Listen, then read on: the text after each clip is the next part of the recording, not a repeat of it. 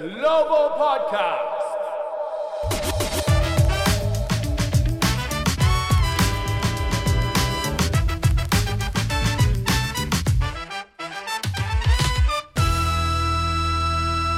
Hello everyone! Wizards グローバルポッドキャストへようこそザック・イクマです皆さんお久しぶりですウィザーズのシーズンが先週終わってしまいましたけど皆さんいかがお過ごしでしょうか？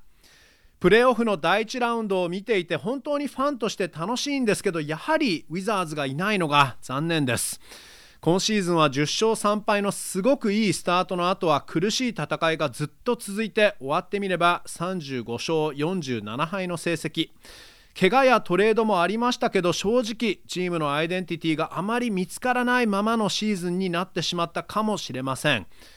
ポルズンギス選手が3月にウィザーズデビューしてから今後のウィザーズの戦い方勝ちパターンみたいなものが少し見えてきましたがあとはビール選手が怪我から戻ってきた時に全てのピースがどうフィットするのか。そして今シーズンは八村選手のスリーポイントのレベルアップが大きな収穫でした。八村選手にとって次のステップは本人も言っていたようにディフェンス。どれくらいチームのスキームの中で相手のパーソネルを把握しきってディフェンスができるようになっていくのか。さあ今日はこういうトピックについて誰よりも一番ウィザーズの記者会見で質問するウィザーズ版のエース NBC スポーツワシントンのチェイス・ヒューズ記者に話を聞きますそれではインタビューです Take a listen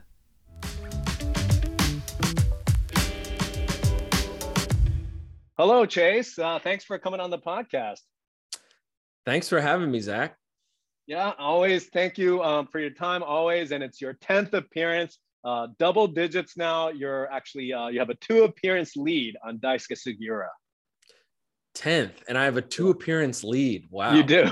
Wow. I'm going to lap him at some point. You might, you might, you might be laughing certain people at some point for sure. But yeah, 10 out of 105 episodes. So that's pretty good. Um, wow. So almost, almost 10% of your episodes have included. Yeah, you know it. And then let's just like on average 30 minutes per episode. So that's like, uh, what is it, 300 minutes? Like five hours, five Wow. hours of your time. People have had to listen free. to me that much, is what you're Yeah. saying. that's right. No, that's that's a good thing. That's a good thing. And I understand that you just had a podcast before this, so you're doing back-to-back podcasts. I figured, you know, I'm setting up the equipment, might as well schedule them back to back. Okay. See, you're very efficient that way. It's Exactly. like uh, you know, double header.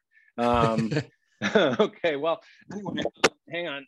As my mic just popped out of my ear, uh, let's dive right in. Uh, let's just talk about kind of what ended up being a tough season for the Wizards, a 21 22 season, um, especially with the season starting off like a 10 and 3 record. And, you know, everyone was thinking, well, could this be the year that the team makes it not only makes it to the playoffs, but into the next round of the playoffs, which was kind of one of Tommy Shepard's goals um, you know, but certainly disappointment after the 10 and 3 start. Yet somehow, and we talked about this in a prior episode, but uh, odds makers had the season wins line at 34.5. And the Wizards actually ended up getting 35 wins. So they ended up going over. It's almost as if the odds makers had a feeling they knew that there would be something going on this season or ended up being a rebuilding season. Um, what do you make of that, first of all? Well, it's the same thing that happened last year. I mean, it's absolutely incredible. Last year, I believe the over under was 33 and a half, and they ended Yeah. up getting 34 wins. So, like, to predict it that accurately is one thing, but yeah. for it, but for it to be that accurate after all that happened, the roller Yeah. coaster that they went on Yeah. is truly remarkable. I mean, Yeah. at 10 and three, I'm sure a lot of the money was moving in terms of people, uh, you know, placing bets, and Mm-hmm. ultimately, all Vegas had to do was wait, and things would go exactly how they predicted it. So I, I, I, I thought of that, especially down the stretch of the season, because there were people who probably bet the over, and when they started ten and three, were like, "Oh, this is the safest bet. I'm going to cash in." But Right. you know, come March, they were probably sweating pretty hard. Yeah, no question, no question. えーまず、チェイスさんは今回10度目の出演ということで、これまで8回出演している2位の杉浦大輔さんをどんどん突き放しています。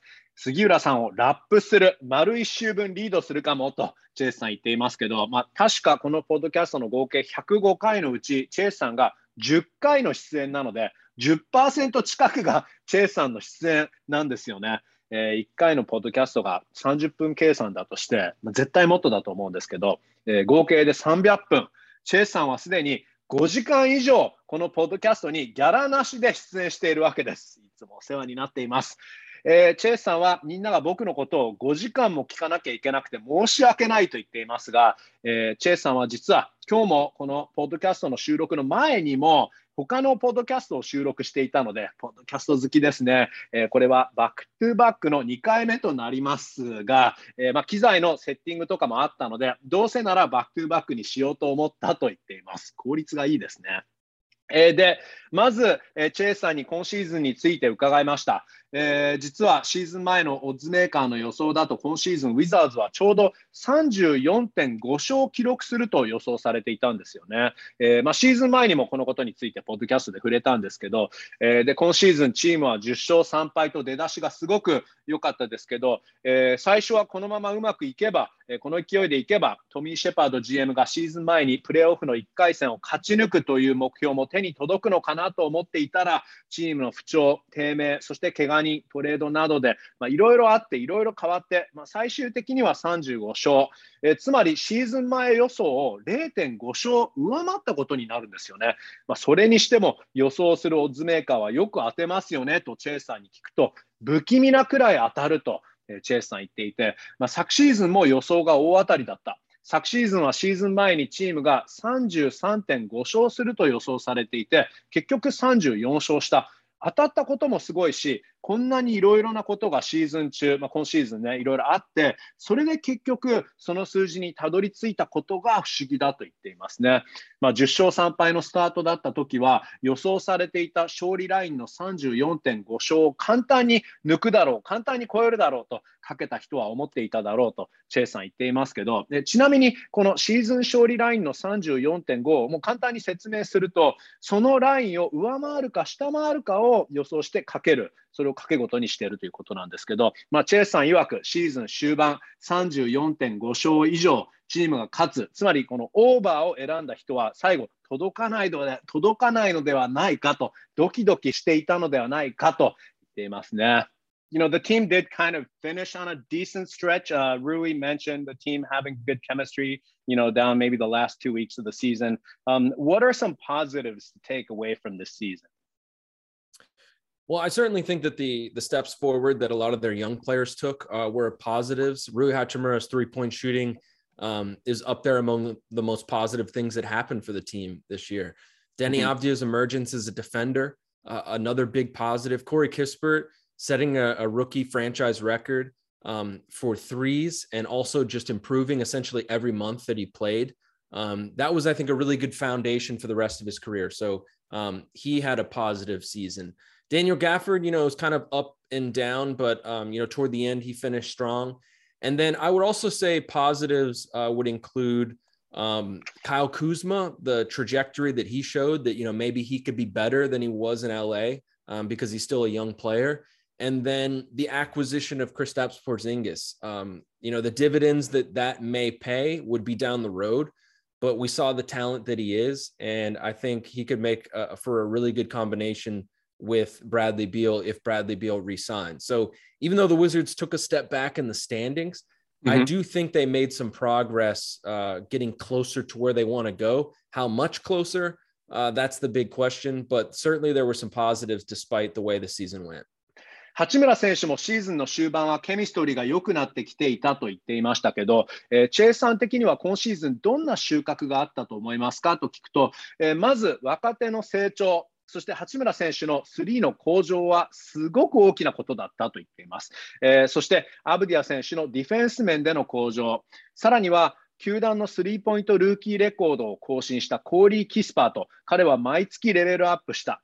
彼はこれからのキャリアに向けてすごくいい基盤がこのルーキーイヤーに作れたと言っています。あと、ダニエル・ギャフォードに関しては山あり谷ありだったけど終盤活躍した。そしてカエル・クーズマ、彼も今季すごく成長を見せたし、クリスタプス・ポルジンギスの獲得、彼の獲得は今後、すごく効果をもたらす可能性があると、えー、ビール選手が契約を更新してチームに戻ってくれば、2人はすごいコンビネーションになる可能性があると。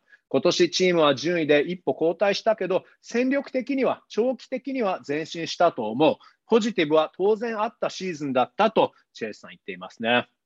I do want to ask about Rui more in detail, but just his 44.7% uh, from three, what impressed you about his threes? And also, how sustainable do you think that is? Well, it's funny you asked that because actually tomorrow I plan on taking kind of a deep dive into mm. the hmm. numbers and looking at other players who made similar uh, improvements and mm-hmm. you know what signs were there that that was sustainable and you know how how often does a guy have kind of a fluke season where he shoots really well from three and then that's not indicative of the larger picture.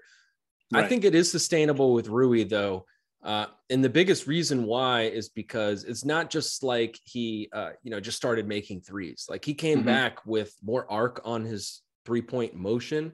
Yeah. And that means that there's like something structurally different about the way he's shooting, which means, which tells me that he changed something and now the results are improving. So mm-hmm. um, I think that that means that it's legitimate and it's sustainable. And also the sample size was pretty large. You know, he wasn't yeah. shooting at like a crazy high volume, but it was half a season. So, uh, you know, maybe he doesn't shoot 44.7% um, over the course of an entire year. And, and, you know, maybe that percentage drops as the volume goes up. But I think we've seen enough to know that, you know, as long as he's open and he can get his feet set, he can knock down a three at, at a high percentage. Um, mm-hmm. If he wants to become a guy who takes five, six, seven threes a game, like the top three point shooters do, he's going to have to get better at creating his own three point shot off the dribble. But for now, I think he can definitely be a guy who takes, you know, goes from taking two threes a game to four threes a game and maintaining a percentage up around 40%. So I do think it's sustainable that he is now and will continue to be a three point threat. Mm-hmm. Uh, you know, at that percentage, that's probably not sustainable, but I think it would be better for the team if he increased the volume, even if the percentage went down a little bit. Like, say you shoot instead of two threes a game, five threes a game but you're right. shooting at 38, 39%, that's still mm-hmm. really, really good. That still might make you the best three point shooter on the team.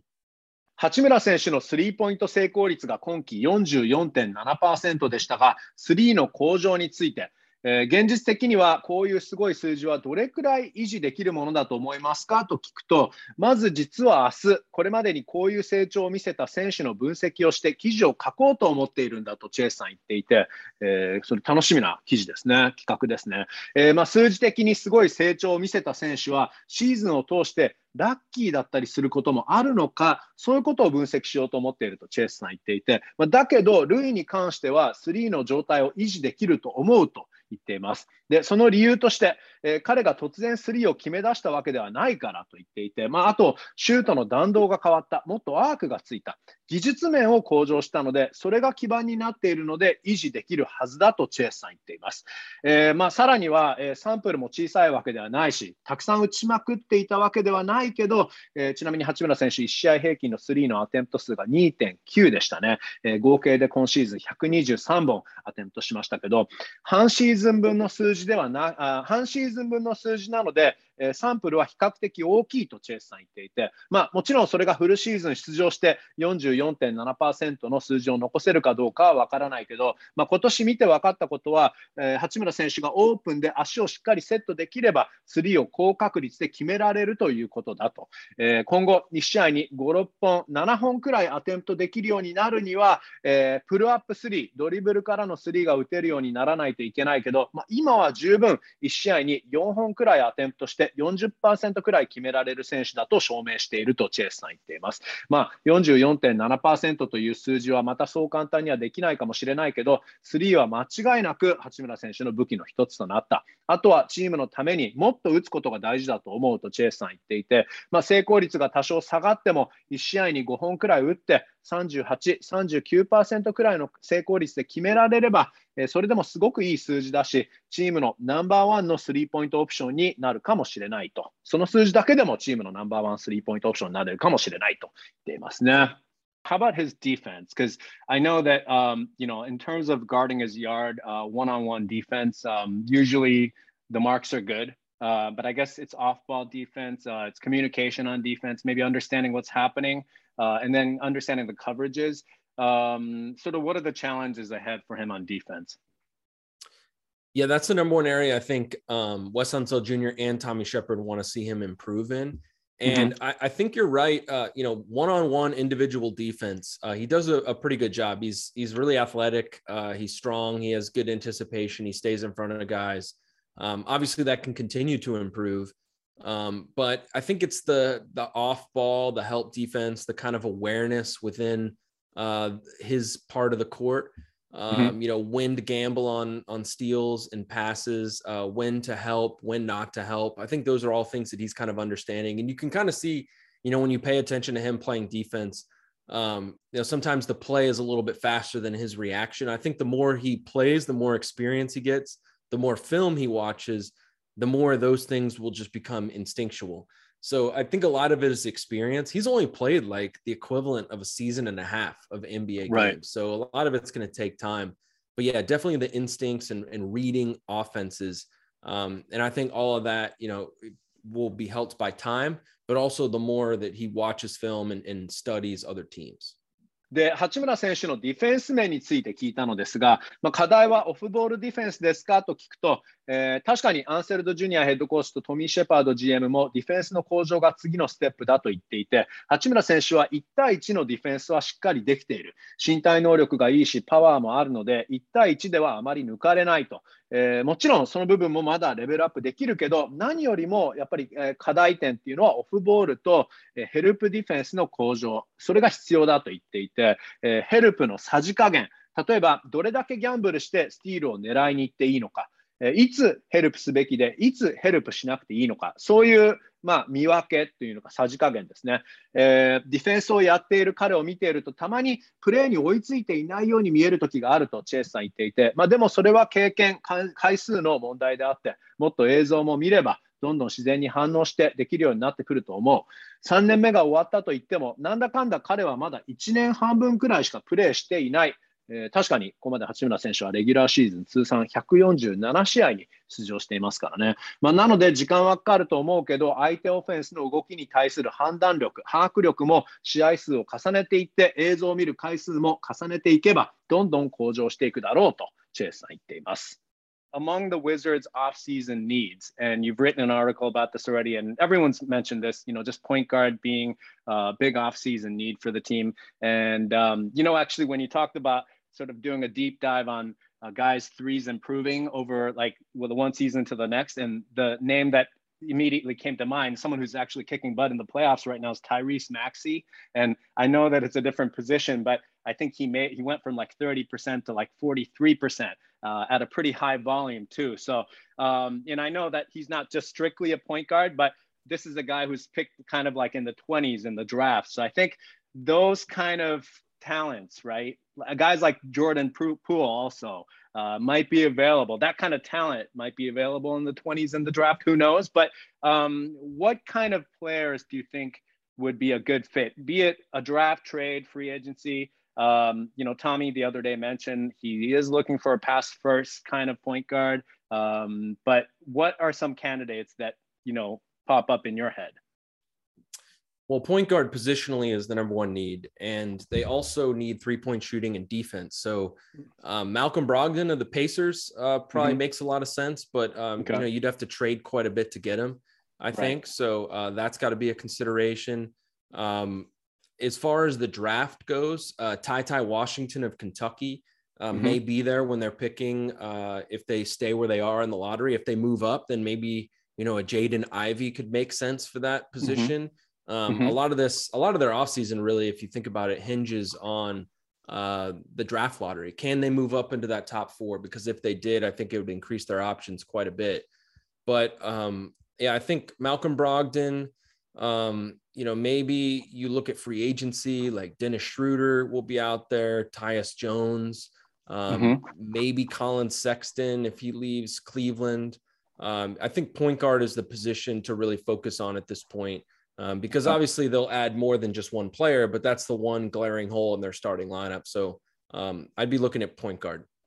話は変わって、ウィザーズのオフの課題、ニーズについて聞いたんですけど、えー、一番大きなポイントとして上がっているのが、 ポイントガードのポジションだと思います。で、チェイスさんもこのトピックについて最近記事を書いているんですけど、えー、先ほどチェイスさんが3を向上した選手の分析の記事を書くという話をしたときに、僕は、えー、とっさに思い浮かんだ選手が、76ers のタイリース・マクシー選手でしたね。えー、まあ、ご存知の方もたくさんいると思いますけど、彼はこのプレーオフだけでなく、レギュラーシーズンも2年目にして、すごい向上して、まあ、特に3の向上を見せていますけど、えー、確か3が昨年の30%から今季の43%の成功率まで上がりましたから、ちょっと八村選手の向上を見てるみたいな感じなんですけど、まあ、でそんなすごい選手でも2年前のドラフトで全体21位指名。そして例えばもう一人、えー、今シーズン大ブレイクしているウォリアーズのジョーダン・プール選手にしても、3年前のドラフトで28位指名、チームがラッキーだとそんな選手を下位でもゲットできるのですねとチェイさんに振ったのですけど、えー、ちなみにマクシーとプールは、まあ、厳密にはポイントガードではないかもしれませんけど、まあ、とにかくチームはこのオフにドラフトだけでなく FA やトレードでポイントガードを獲得しようとした場合トミー・シェパード GM は先日パスファーストのポイントガードが理想的だと言っていましたけどチェイスさん的にはどんなポイントガードがチームにうまくフィットすると思いますかと聞くと、えー、ポイントガードは間違いなくチームが今一番必要としているポジションだと。えー、そして、え、チームは3を打てる選手、ディフェンスも必要としているので、となると、ペーサーズのマルコム・ブログドン選手が一番理想的かもしれないとチェイスさん言っていて、しかしトレードでかなりアセッツを手放さないと獲得できないと思う。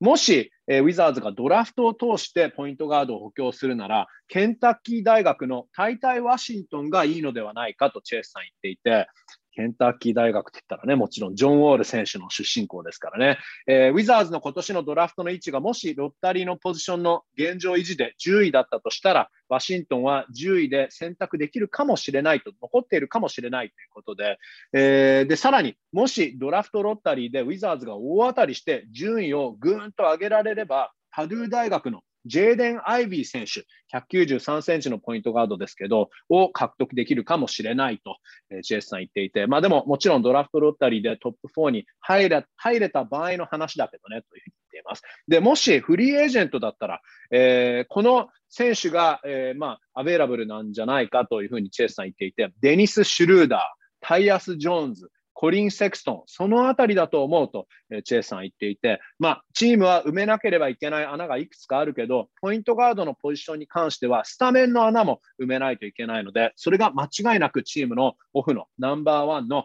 えー、課題だとチェイさん言っています。Now, the Wizards are going to Japan in September. Uh, will you be making the trip or no? I hope so. I haven't uh, I haven't had that conversation with uh, NBC yet, but I hope so because as you and I know, it's not just going to be two games. They're right. going to be there for a while. They're going to do training camp there. yeah, yeah. I understand. At least that's the plan right now. So yeah, um, yeah. How could I? You know, how how could you cover the team and not be there?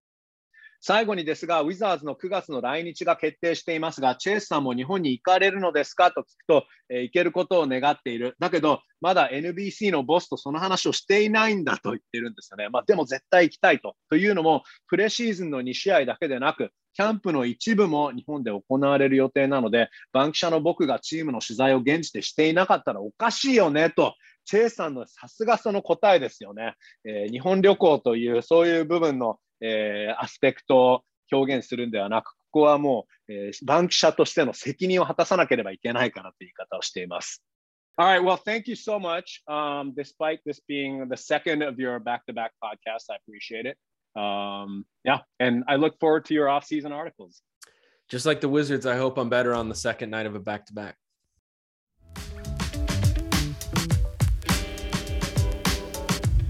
はい、チェイスさん、ありがとうございました。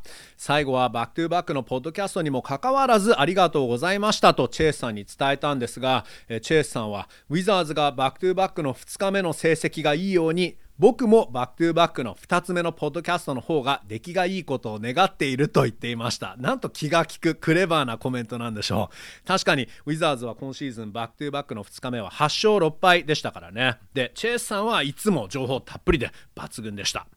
えー、であとチェイスさんもし日本に行けるのであれば、えー、日本でお寿司を食べたいと言っていますね、えー、だけど鶏のお刺身は遠慮すると言っています。美味しいんですけどね、えあとカラオケは歌が苦手下手なのでできるだけ巻き込まれないようにしたいと言っていました。これは絶対八村選手とカラオケに行かないようにしないといけないですね。えー、はいということで今日は6月のドラフトにもチェイスさんに触れてもらいましたけどまずドラフトロッタリーが現地の5月17日これがウィザーズにとって次のビッグビッグデーです。ウィザーズは現在10番目の位置ですが1位指名獲得の確率が3%トップ4入りの可能性が13.9%となっています。でももうこればかりは運ですからね。はい。では今回はとりあえずこの辺でお別れです。皆さん改めて今シーズンお疲れ様でした。そしてありがとうございました。Thanks for listening and take care everyone.